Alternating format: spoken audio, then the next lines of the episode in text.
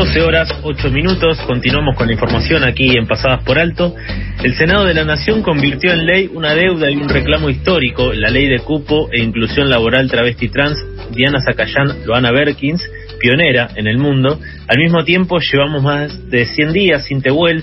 El 11 de marzo, Tehuel de la Torre salió de su casa rumbo a una entrevista de trabajo en la localidad bonaerense de Alejandro Korn Tehuel iba a buscar trabajo, un trabajo informal y precario, como la mayoría de la población trans. Esas dos realidades se, se unen y están pasando al mismo tiempo, pero también a raíz de lo que fue una, una noticia que también brindamos, que una campaña solidaria iniciada por Santiago Maratea de juntar 200 mil dólares para comprar una casa y convertirla en una fundación que ayude a las infancias trans, este tema de las infancias trans, de la población trans, se volvió, podríamos decir, masivo, llegó a, oídos y a personas que no, no conocían quizás cómo, cómo tratarlo o quizás no tenían ni idea de, de esta situación y de que hay niñas, niñas eh, que eh, son trans, que viven eh, sus infancias justamente de este modo y varias personas incluso también se manifestaron, tanto en desacuerdo con la acción de este influencer, pero también hubo quienes enviaron mensajes, insultos y ofensas a distintas organizaciones que vienen tratando este tema más allá de esta situación que, que planteamos un poco de la agenda de temáticas. Por eso, y para, para poder hablar sobre el tema de, de, las infancias trans y para poder darle la vuelta, porque es un tema importante de tratar, ya estamos en comunicación con la activista por infancias y adolescencias travestis trans, Gabriela Mancilla, quien preside la Asociación Civil Infancias Libres y también es mamá de Luana, la primera niña trans argentina en haber obtenido su nuevo documento de identidad. Hola Gabriela, ¿cómo estás? Carlos y Sofía, te saludamos al aire de FM La Tribu. ¿Qué tal? ¿Cómo están? Buenos días. Buenos días. Eh, Gabriela, en primer lugar, y un poco para, para poner blanco sobre negro y, y, y encontrar eh, la importancia de, de hablar estas temáticas, ¿vos por qué dirías que es importante hablar y, y tratar y, que esté en agenda el tema de las infancias trans? Bueno, en primer lugar, porque existen, porque existieron siempre, porque fue creo que, lo que más han negado de, de la comunidad travesti trans, ¿no? Todas las personas empiezan a manifestar la disconformidad con el género asignado al nacer a una edad muy temprana y la capacidad que tenemos las personas adultas de escuchar va a depender de la vida de esa persona, de la vida de esa niñez.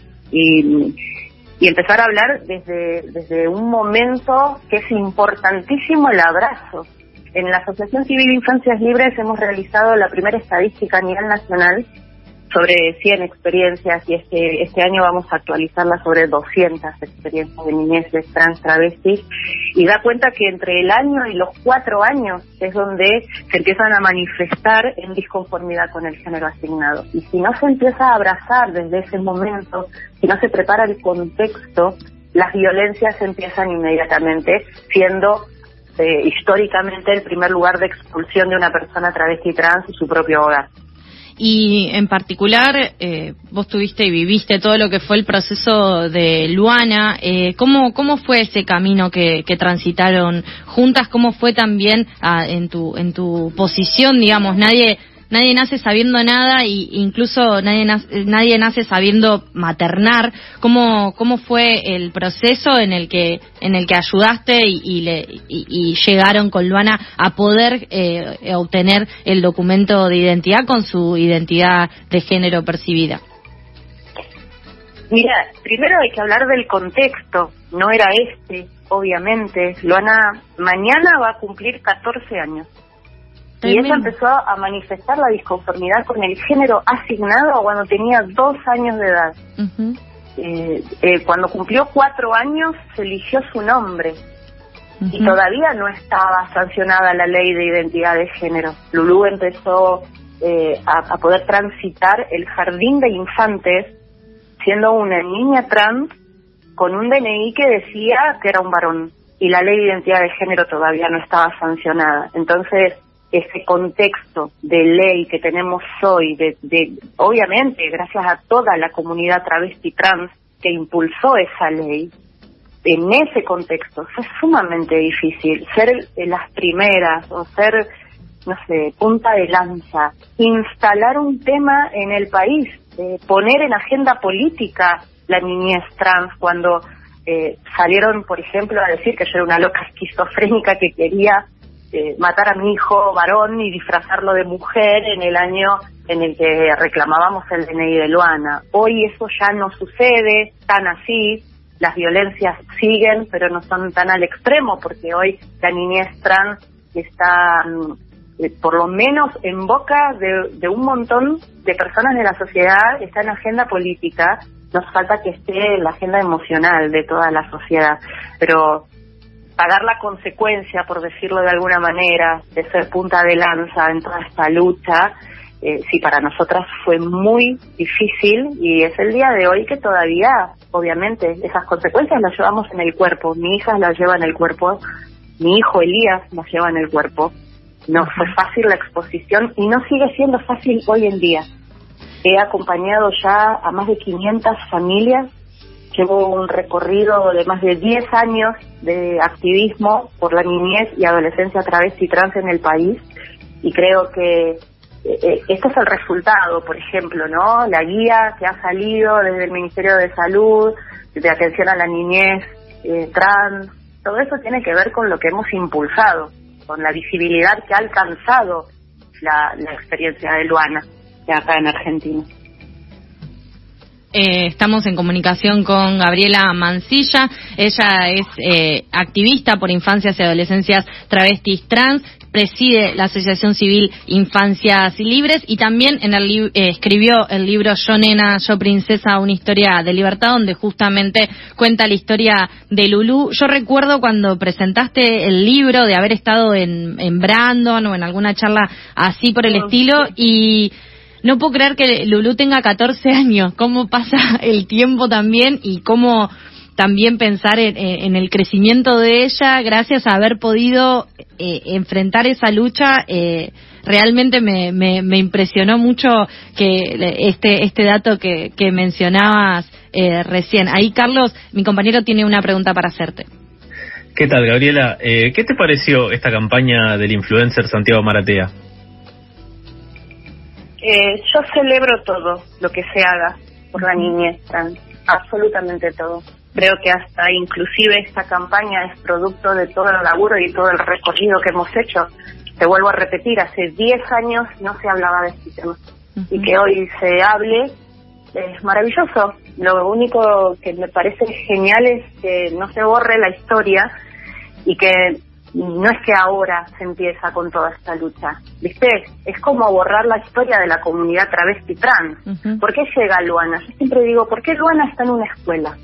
Y gracias a toda la lucha de, las de las compañeras y compañeros trans y travestis, o sea, ¿por qué hoy las niñeces tienen el derecho al DNI? Y por la ley de identidad de género que militaron y que mm, llevaron adelante toda la comunidad travesti trans, porque no se puede descontextualizar el que hoy Luana tenga el DNI, que esté abrazada por su familia y que todas las niñeces que acompañamos en Infancias Libres estén abrazadas y que el libro también Yo Princesa vaya a ser una película. O sea, todo esto no se desprende del contexto de la historia. O sea, siempre hay que tener en cuenta la historia, desde dónde venimos y hacia dónde vamos. El presente que tenemos es gracias a toda la lucha de la comunidad travesti trans y es sobre eh, un montón de muertas. Y eso no hay que olvidarlo jamás. Yo me, me sumo a todo lo que se haga, celebro y festejo y abrazo absolutamente todo, porque para eso milito y para eso estoy trabajando hace 10 años para la adolescencia y niñez travesti trans, pero que no se borre la historia, es lo único que me parece que que no tenemos que tener memoria, ¿no? Eh, para mí todo lo que se haga para la niñez es fantástico. Eh, y Gabriela, ¿qué es lo que están haciendo y qué es lo que hacen? ¿Qué, tareas llevan adelante desde la Asociación Civil Infancias Trans? La Asociación Civil Infancias Libres lleva eh, ya cuatro años y medio de trabajo ininterrumpido. Acompañamos a niñas, adolescentes, a sus familias, eh, intervenimos en las escuelas, obviamente acompañamos en el trámite del DNI, que ya no es tanto porque no es obligatorio. La ley de identidad de género en su artículo 12 eh, viste, te dice que es obligatorio respetar la identidad de género y el nombre elegido por la persona, especialmente en niñas, niños y adolescentes. Entonces, el trámite del DNI es a necesidad personal e individual de la familia y del menor de edad.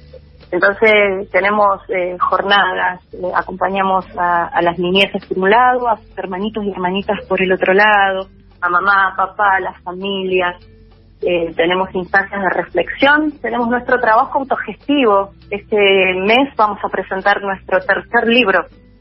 No solo hicimos las estadísticas, las primeras estadísticas a nivel nacional, sino que tenemos tres libros maravillosos, que uno es un cuadernillo, no es un libro, que se llama Infancias desobedientes, cuerpos que incomodan. El otro se llama Las mariposas también sueñan. Y este mes vamos a presentar el libro Finala, que trata de los abusos que han sufrido las niñezas travestis y trans a lo largo de la historia. Eh, hemos sacado láminas, o sea, llevamos un laburo no solo responsable, político, amoroso, sino que logramos instalar e impulsar políticas públicas y lo más importante, eh, por lo menos para mí en lo personal, es que ya tenemos media sanción de la ley en provincia de Buenos Aires, tenemos media sanción en diputados y vamos por senadores, para instituir el 9 de octubre, el día, es hecho histórico, ¿no? El día en que se le entregó el DNI a Luana, la primera niña en el mundo con un DNI, eh, para que ese día, 9 de octubre de todos los años, esté en el calendario escolar y que se ponga en la ley de educación sexual integral. Y eso va a hacer que no solo las escuelas trabajen la identidad y el derecho a la identidad de las niñeces trans, sino que cada municipio también adhiera.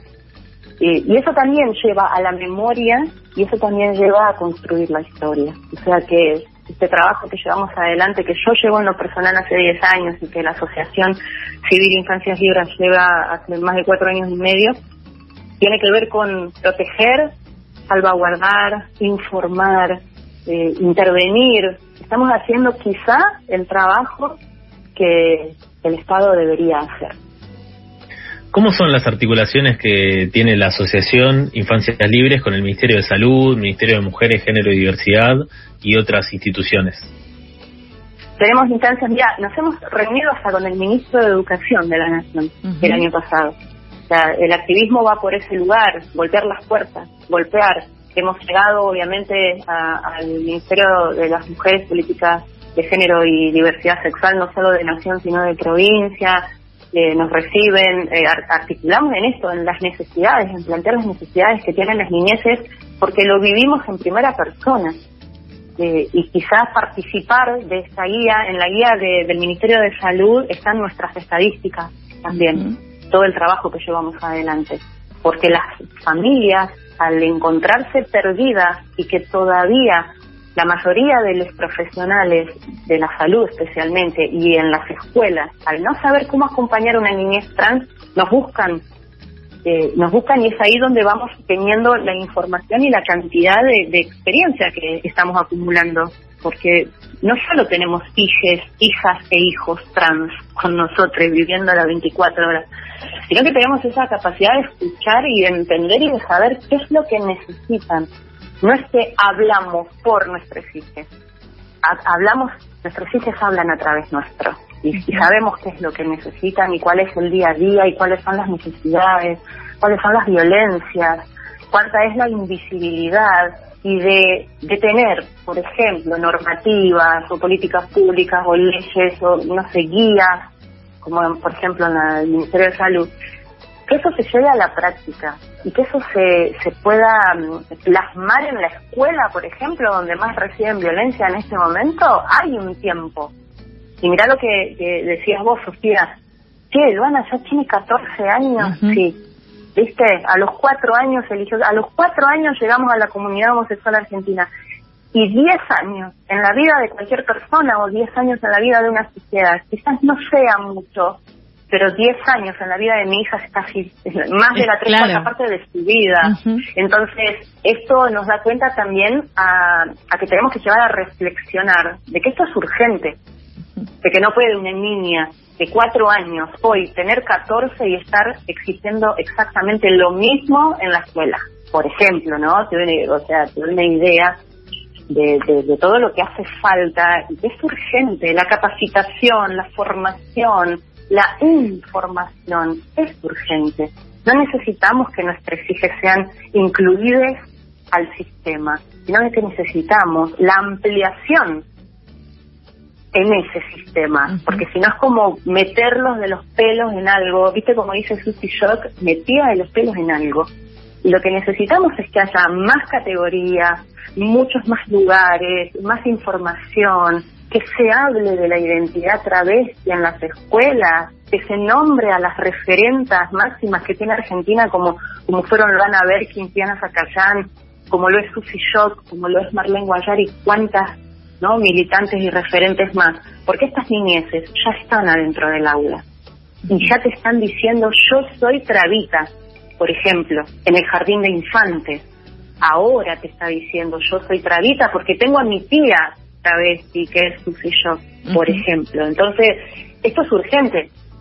Se la aquí el ahora y no baja ni el índice de suicidio que es el 40%, no sube la expectativa de vida, que es de 35 años, y sabemos las familias que por estadística, nuestros hijos, el 1% va a llegar a la vejez. Entonces, eh, ya no sabemos cómo gritar que esto es urgente. Es urgente, sin dudas, sin dudas también es necesario que, que no que la sociedad no incluya, como decías vos, sino que no no excluya, no discrimine y no deje afuera quienes ya están dentro o sea, que eh, a, todas las personas que, que, quieran entrar, digamos, es, es eso, quienes están eh, atravesando su vida en las distintas instituciones de forma integral en la formación de, de ellas como personas, como ciudadanos eh, dentro de, de este país, que hay muchos avances y hay muchas muchas alegrías, como lo que fue la sanción de la ley de cupo laboral travesti trans que tuvimos la semana pasada, pero queda un camino larguísimo eh, por delante también. Y bueno justamente tomando un poco lo que decías aprovechando esto de que están están en agenda eh, y de que y de que salió esta campaña y demás incluso también con con estas noticias lo que lo que estuvimos hablando con algunas activistas eh, la semana pasada con todo lo de la sanción de la ley de cupo fue justamente tener la posibilidad de mostrarse de, de hacerse referencia y de que estas infancias y adolescencias puedan ver que hay otra otra forma que no es solo la, la heteronorma, eh, la forma de ser. Eh, y eso también es fundamental. Y ustedes ahora que, que, tuvieron todo este este revuelo o esta llegada quizás un poco involuntaria por este tema de, de Maratea, eh, ¿se acercaron más personas, recibieron más consultas o incluso...? No, no, no, mira, eh, esto lo vamos a dejar al lado, ¿sí? A un lado, porque porque el trabajo de infancias libres no depende de ningún revuelo. Eh, vuelvo a repetir, eh, trabajamos incansablemente durante ya cuatro años y medio y no teníamos ningún revuelo de nada en ningún lugar. O sea que eh, no es que gracias a tal cosa no, tenemos más demanda o menos demanda. Esto ya está instalado. Las campañas son algo más que se suma y está buenísimo y lo celebramos. Pero si llevamos adelante estadísticas, material bibliográfico, cientos y cientos y cientos de familias estamos acompañando. Esto es una realidad que no es ahora. No pongamos que a partir de esto o a partir de una ley o a partir de... No, porque vuelvo a repetir, eso es no contextualizar. Y la historia, yo no puedo jamás mirar a mi hija sin ver la lucha de la comunidad travesti y trans en Argentina y en Latinoamérica y en, y en todo lo que ha alcanzado. Entonces, eso es saber que hoy mi niña está abrazada por mí, pero también tener conciencia de todo el genocidio travesti trans que se ha cometido y que la sociedad ha cometido, porque pareciera hoy que esto es nuevo, que recién ahora, que sale a través de un... No, no, y no baja y no cesa, ni aumenta, ni, disminuye la, la realidad que tenemos. La realidad es importante, no solo contextualizarla, sino reconocerla. Entonces, hoy las niñeces están como estaban hace un montón de tiempo, pero la diferencia es que hoy la familia está abrazando.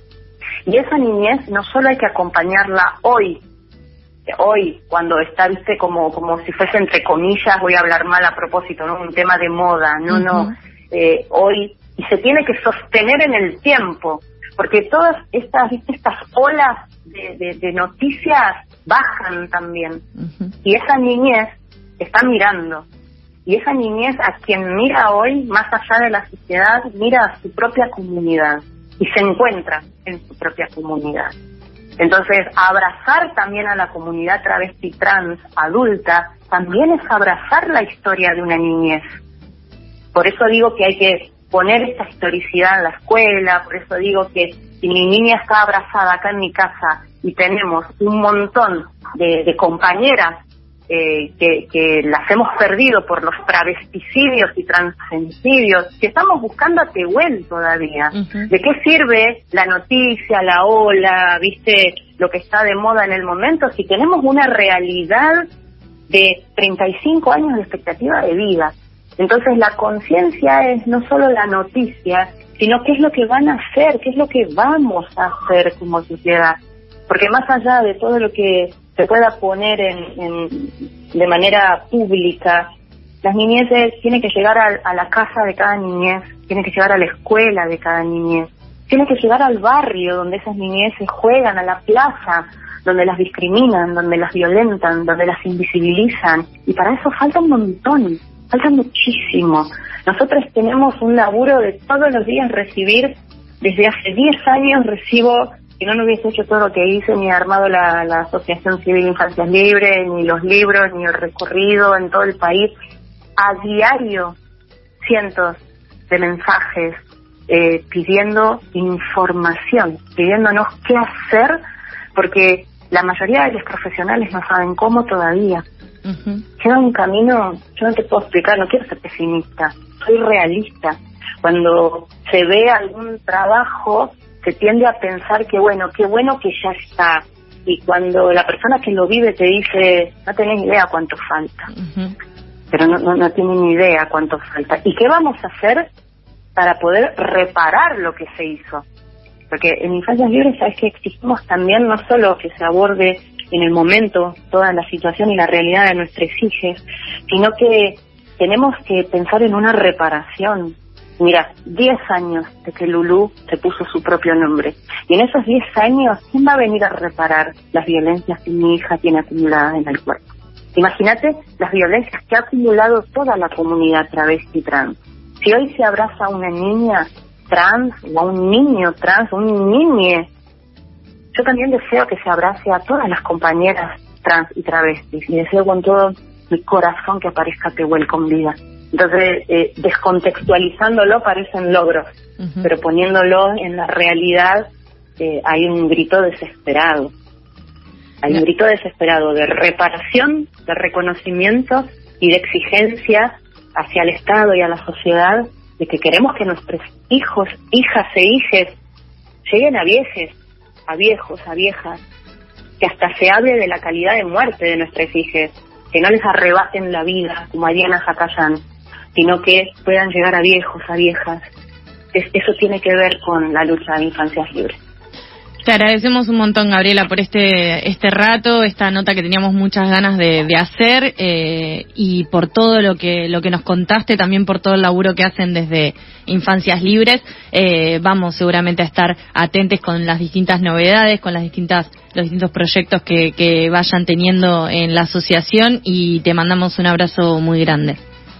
Muchas gracias. Necesitamos mucho apoyo para que en el Senado, en provincias, se apruebe eh, este día, se instituya el 9 de octubre, porque eso va a traer eh, una, una consecuencia hermosa que va a ser trabajarlo en las escuelas. Así que vamos por, por la ley provincial y además por la ley nacional, porque también lo, lo tenemos presentado como proyecto a nivel nacional. Muchísimas gracias. Pasaba Gabriela Mancilla, activista por infancias y adolescencias travestis trans, presidenta de la Asociación Civil Infancias Libres y mamá de Luana, la primera niña trans argentina en haber obtenido su nuevo documento de identidad.